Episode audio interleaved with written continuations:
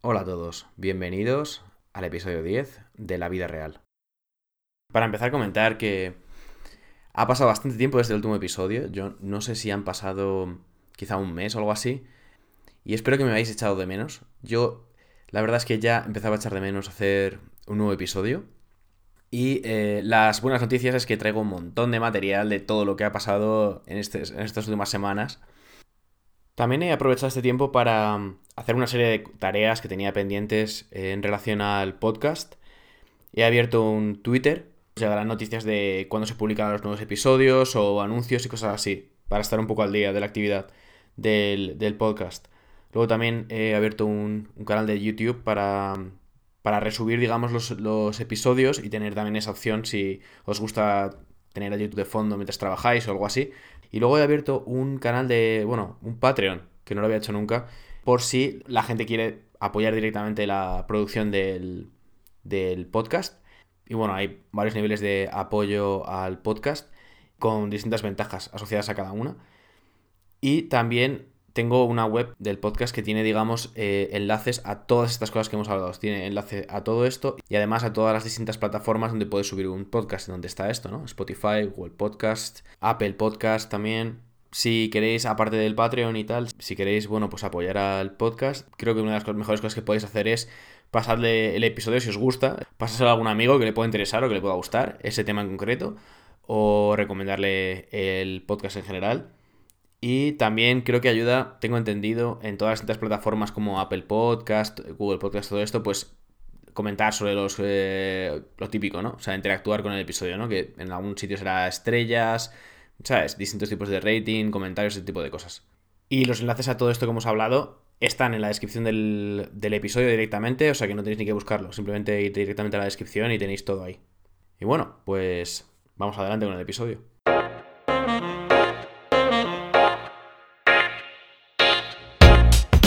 Este es un podcast en el que hablaremos de cómo vivir bien en un mundo que es cada vez más complejo y confuso sin perder el sentido del humor. Para ello, trataremos distintos temas, compartiendo el lado más divertido y las formas más útiles de responder a todo tipo de situaciones de la vida, desde las más cotidianas hasta algunas de las más infrecuentes. Y en este episodio vamos a hablar de por qué creo que la vida es una propuesta muy curiosa. Y hay múltiples motivos para esto. Entonces, para empezar, tú vienes aquí al mundo y, no te han preguntado si quieres venir. ¿Vale? O sea, no deberían hacerte como una especie de encuesta antes de venir para ver si te vale la pena y tal. Porque te sueltan aquí al mundo un poco como a saco, ¿no? Como un poco así, sin más. Tú coges y, te dan una palmada en el culo y sales ahí con todo el frío, ¿no? Además, que el inicio de la vida ya es duro.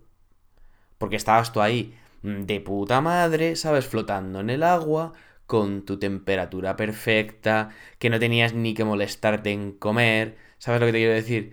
Que es como, era, es como estar en una jacuzzi, debe ser eso, pero no tienes ni que sacar la cabeza del agua, ¿vale?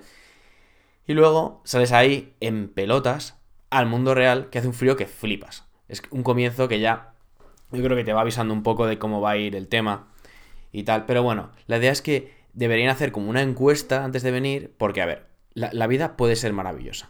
¿no? Eso está claro, puede ser maravillosa. Pero también tiene, no sé, a, Donald Trump, ¿sabes? Por, ejemplo, digo. O sea, no, es obvio que sea todo bueno.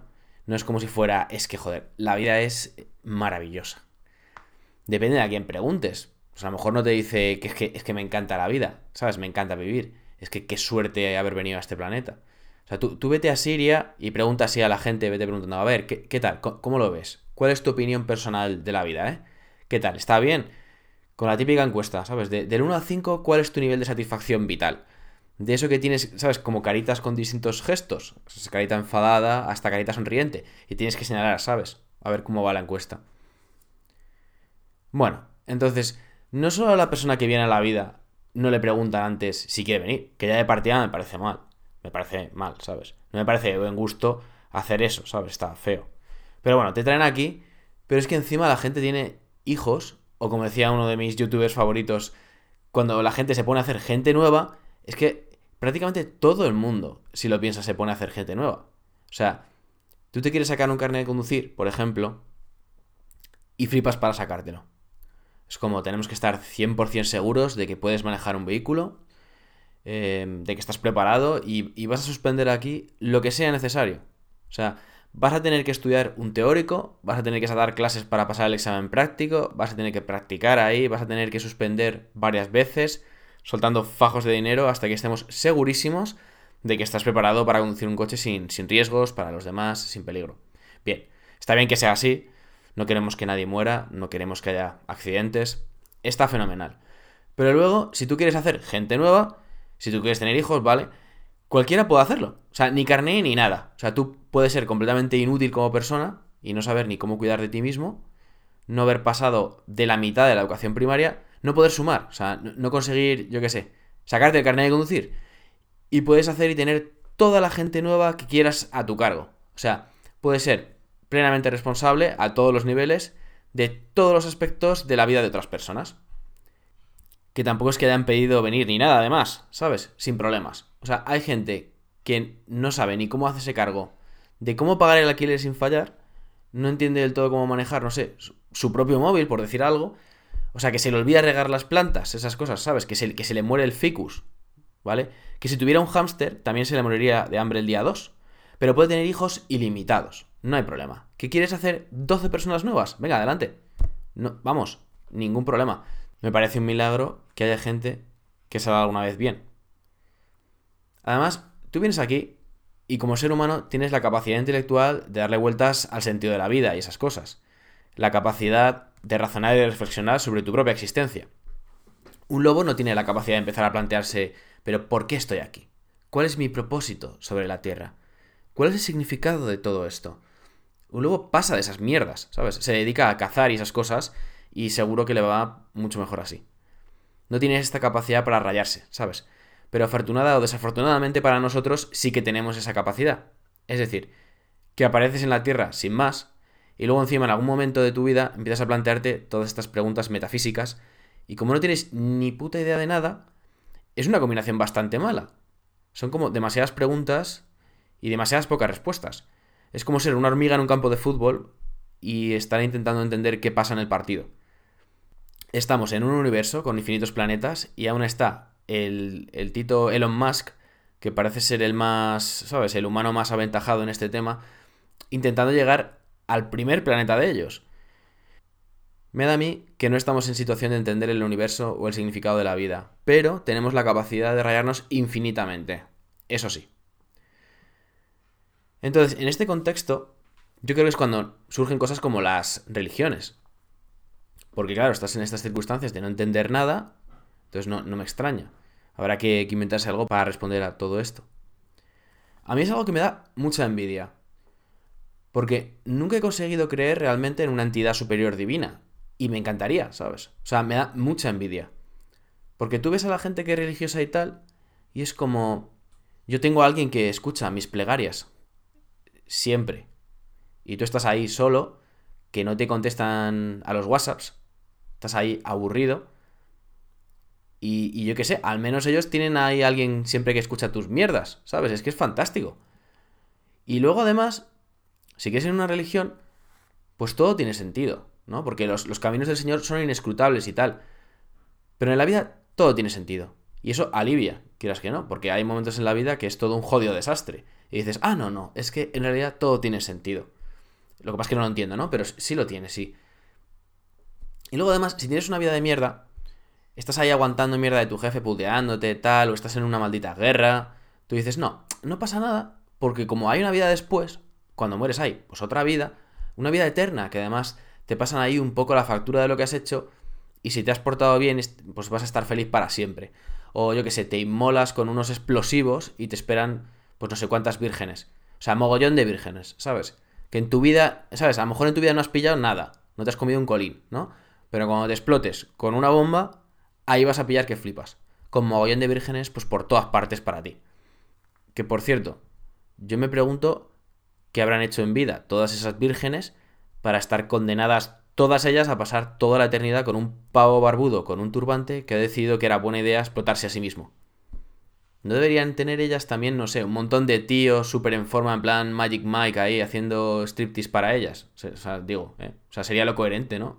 En fin, que yo querría poder, no sé, querría poder creerme todo, ¿sabes? Todo el pack. Es decir, que hay alguien ahí velando por mí, que todo tiene sentido, que va a haber una vida después de la muerte, y si haces lo correcto todo te va a ir genial.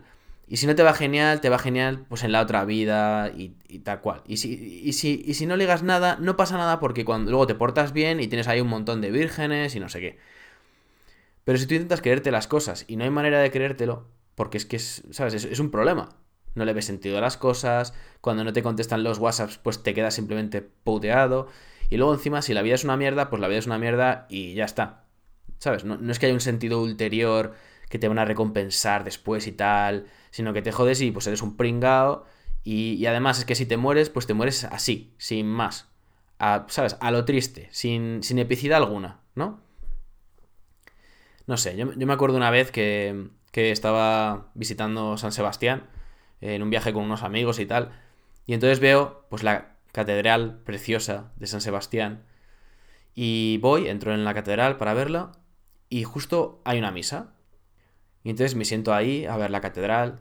Me siento detrás, sin molestar a la gente que sabe de qué va el rollo. A, mí siempre me da mucha rabia no saber cómo va la misa. ¿Sabes? Es como en las bodas, ¿no? Porque no me sé las instrucciones y, entonces siempre voy como a destiempo. Es como, más o menos la, la, experiencia es como estar en un musical y no saberte la coreografía. Entonces, ¿sabes? Dicen en plan, en nombre de Dios, no sé qué, y tal. Y la gente se levanta. Y tú estás ahí a destiempo, ¿sabes? A destiempo mal. Que la gente dice, ah, este es un novato, este no tiene ni puta idea, no sabe de qué va el rollo. Ya a nivel social, aprenderme cómo funciona todo el rollo, yo creo que me vendría bien. Porque es que me santigua a destiempo, ¿sabes? Estoy como fuera de juego. Bueno, que yo estoy a tope. Madre mía, qué catedral, arquitectura espectacular. ¿Sabes? Preciosa. Y entonces estoy escuchando lo que está contando el cura. Y ahí está, pues leyendo fragmentos de la Biblia y tal. Entonces dice en plan, pues eh, entonces llegarán los ángeles en el mismo día de la resurrección de nuestro Señor y resucitarán entre las cenizas y tal. Y estaba yo ahí pensando, pues, eh, ¿qué significará todo esto que está contando, no? O sea, y yo analizando, analizando a ver qué me está intentando transmitir este señor. Digo, tiene que haber algún tipo de enseñanza intrínseca en estas palabras, ¿sabes? Que aprender, porque por eso me está leyendo esto. Imagino que me lo está leyendo para que yo sea mejor persona o algo así. Entonces estaba yo intentando entenderlo y es que no tenía pues ni puta idea de qué me estaba contando. Era lo más complicado que te puedes imaginar. Yo estaba diciendo, madre mía, no estoy pillando las metáforas, es que no estoy pillando el hilo narrativo de lo que me está intentando transmitir. Es que yo preguntándome, pero ¿por qué los ángeles resucitan como nuestro Señor justo en ese momento y no en otro? Pero no eran, no eran inmortales, ¿cómo pueden...? O sea, tienen que morirse antes de resucitar, ¿no? ¿O cómo es el rollo?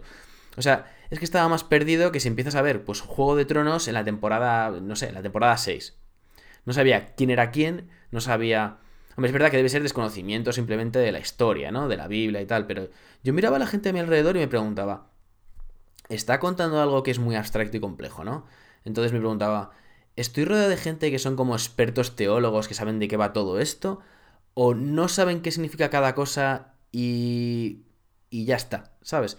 O sea, a lo mejor es que, no sé, no tienen ni idea de lo que está contando el cura y están ahí pues postureando que saben de qué va el rollo, ¿no? O sea, manteniendo el tipo. Luego también pregunté, ¿no será que estoy cometiendo un error garrafal al intentar entenderlo? Igual esto es como cuando estás en la discoteca y de pronto te paras y te pones a intentar entender y analizar la letra de las canciones de reggaetón. Es que es un error de base, ¿no? Es que no están hechas para entenderlo si te, no sé, si intentas entender el significado, las intenciones del autor, sus circunstancias y qué quiere transmitirte con la idea de mamasita, esto es una vaina loca, ya tú sabes, pues a lo mejor pues no vas a tener ningún resultado positivo con ese ejercicio, ¿sabes? Porque estás intentando encontrarle algún tipo de lógica a algo que ha escrito un pavo en cinco minutos cuando estaba hasta arriba de hierba, ¿sabes? Por tanto, no es algo que esté hecho para entenderse. El caso es que yo estaba ahí intentando extraer unas enseñanzas fundamentales de aquello para ser mejor persona y es que no había manera. Entonces la pregunta es, ¿por qué es tan difícil creerse todo esto? Es como muy difícil tener fe, ¿no? Se supone que es algo bueno. Es como, tener fe es como, vale, o sea, el mundo va a funcionar exactamente igual que si esta entidad divina no existiera, o sea, todo va a seguir funcionando tal y como dicta la lógica, o sea, como se espera, ni más ni menos, ¿no? O sea, si te caes de un tercer piso, te matas, haya o no entidad divina. sea, todo va a ser así. Todo va a funcionar ni más ni menos que como si no existiera esta entidad divina. Pero tú tienes que tener fe. Y tú en plan, pero no lo podría hacer más claro. ¿Qué manía es esta de que la fe sea sutil? Como, ¿qué manía con que tienes que creer cosas con la mínima evidencia posible de que son ciertas? Y es como, no, es que tienes que creerte esto, pero no te voy a dar ninguna pista o prueba de que es cierto. Y tú como, pero a ver, manda una señal. O sea, manda una señal de que existes, pero no mandes una señal en plan sutil. O sea, no mandes como un águila que vuela por encima de tu casa y entonces es una señal divina. No, mandes en plan un ciervo que te mira un rato más de lo normal y se va. Manda una señal tocha. Una señal que sea indiscutible que existes, joder. ¿Qué más te da? Es como, si hay un ser superior, ¿por qué mueren muchos niños de leucemia? Es terrible, es una cosa terrible. No, es porque... No, es que está, es porque está poniendo a prueba tu fe. Pero qué manía. Qué manía con que primero sea súper complicado tener fe, que podría ser un poco más evidente, y luego si consigues finalmente tener fe, aunque sea muy complicado, luego eh, encima vamos a poner la prueba. Vamos a intentar a ver si se puede quebrantar tu fe. Es que es como la historia de Abraham. En esta historia, la que le manda que sacrifica a su hijo para poner a prueba su fe, y cuando está a punto de hacerlo, pues envía un ángel para que le frene antes del último, en el último momento, ¿no? Es como si, si la historia de Adán y Eva era la historia del pecado original, pues esta debe ser la historia del troleo original, ¿no? No sé. Es como la máxima dificultad. Quiero que te creas esto, pero vas a tener la máxima dificultad para que te lo creas. O sea, si vamos a vivir los seres humanos mejor creyendo en ti, ¿no? Mejor teniendo fe, ¿por qué no mandamos una señal que flipas? Una señal como Dios manda, ¿no? En lugar de mandar cosas sutiles que es difícil de entender y tal, hace un milagro contundente, un buen milagro, un milagro que flipas. Un milagro vasto es lo que hace falta, ¿sabes? No te hagas el típico milagro de, ese milagro ha estado bien, ¿sabes? Sin más, un milagro sin más. Pues así no, así es difícil.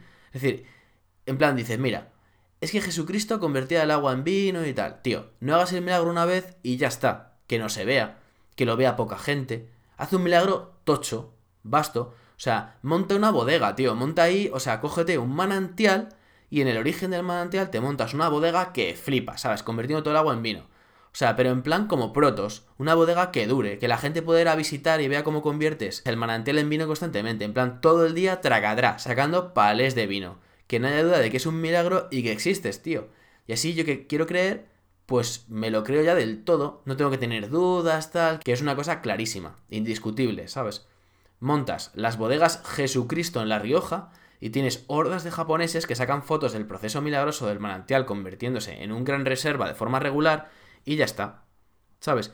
Coges y ya por fin pues puedes creer y sigues viviendo bien, virtuosamente, y sigues los mandamientos, haciendo todo bien, una vez que ya no tienes que esforzarte tanto, gastar tanta energía en intentar creerte todo cuando no tienes ni una prueba sólida.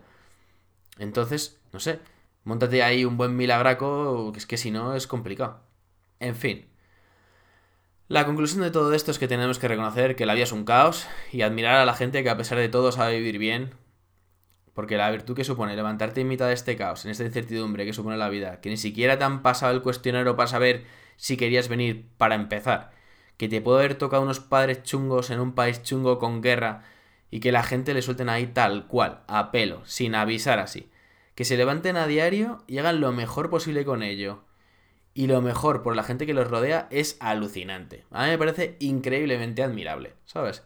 Sea como, como, no sé, como parte de una religión, con la envidia que me da, o fuera de ella, el hecho es que la gente se comporta... Hay gente todavía, lo creas o no, que se comporta bien, ¿sabes?